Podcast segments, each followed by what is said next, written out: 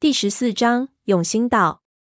我刚翻到甲板上，这鬼船就发出一声凄凉的扭曲声，好像某个巨大的部分变形了。我看到这船前后变得不在同一个水平面上了，心说不好，忙看了一眼船舱，果然是龙骨断了。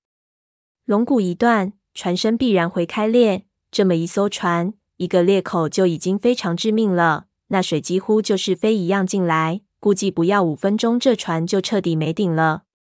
那张秃子紧张的脸色发白，说道：“我们的船来了，我们快点离开这里再说。”我回头一看，我们坐的那只渔船已经跟得很近，但是还没有靠上来。船上船老大挥着手，大叫：“你们怎么样？”张秃子背起那个女人，对着那渔船招了招手，那渔船上欢呼了起来，然后发动机器向我们靠了过来。上面几个渔夫在那里兴奋地大叫。真想不明白，他们刚才还吓得像团泥一样。这些单纯的渔民果然和我们不一样。那鬼船因为进水，速度已经慢了下来。我们的船靠过来之后，有几个渔民跳了过来，看表情还是害怕。他们手忙脚乱地把那女人抱回到船上去，然后赶紧把锚搬回来。那个船老大大叫：“开船，开船！我们快离开这个鬼地方！”船老大让我们把那个女的放到地上，示意我扶住她，然后将她的头发撩了起来。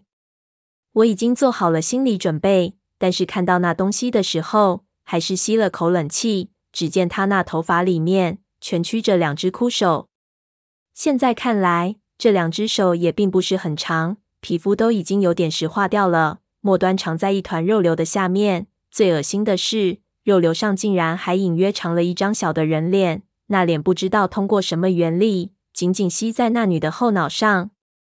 船老大看到这些，表情凝重起来，先是给那个东西磕了几个头，然后从他口袋里掏出一把什么东西，就撒在那小脸上。那小脸突然尖声一叫，扭曲起来。他马上抽出一把刀，小心但迅速的插到肉瘤和头皮的中间，把那肉瘤挑了起来，然后用力一扯，扯了下来。那东西掉到地上。扭来扭去，吓得边上看的人都往后退了好几步。几下子功夫，就融化成一团浆糊一样的东西，顺着甲板上的缝流下去。我从来没见过这东西，问：“这是？”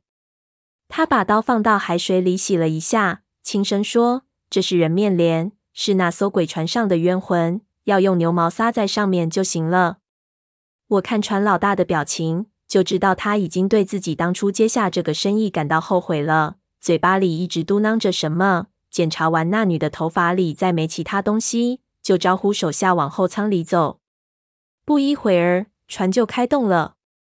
这个时候，海面上已经平静了下来，天上的黑云虽然还在，但是已经分割成一小块一小块。阳光从那云和云的缝隙里照射下来，天空显得非常魔幻。看样子，这他娘的风暴。总算是熬了过去。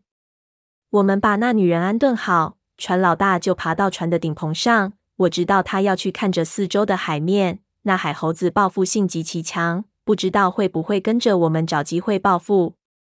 不过西沙的水很清，光线好的时候能见度有四十多米。如果有东西跟着我们，肯定一眼就能看见。所以我也并不是很担心会有这种事情发生。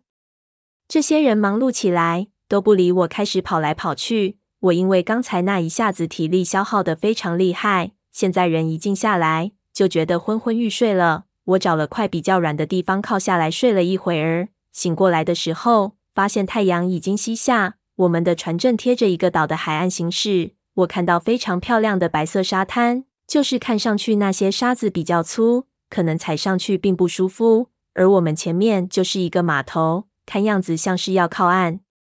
我一直以为会直接到下一个探点去，没想到还有靠岸的机会。随口问了一句话：“我们现在要去什么地方？”旁边一个人回答说：“我们去永兴岛接几个人。”我转过头，看见那女人就坐在我边上，脸色已经恢复了过来，似乎也是刚刚醒过来的样子。我对女人没什么抵抗力，看她病怏怏的样子，觉得还真是有点味道，笑了笑，问她去接谁。他指了指远处码头上隐隐约约一群背着旅行包的人，说：“就是他们几个潜水员，还有一个和你一样的顾问，我想你肯定认识的。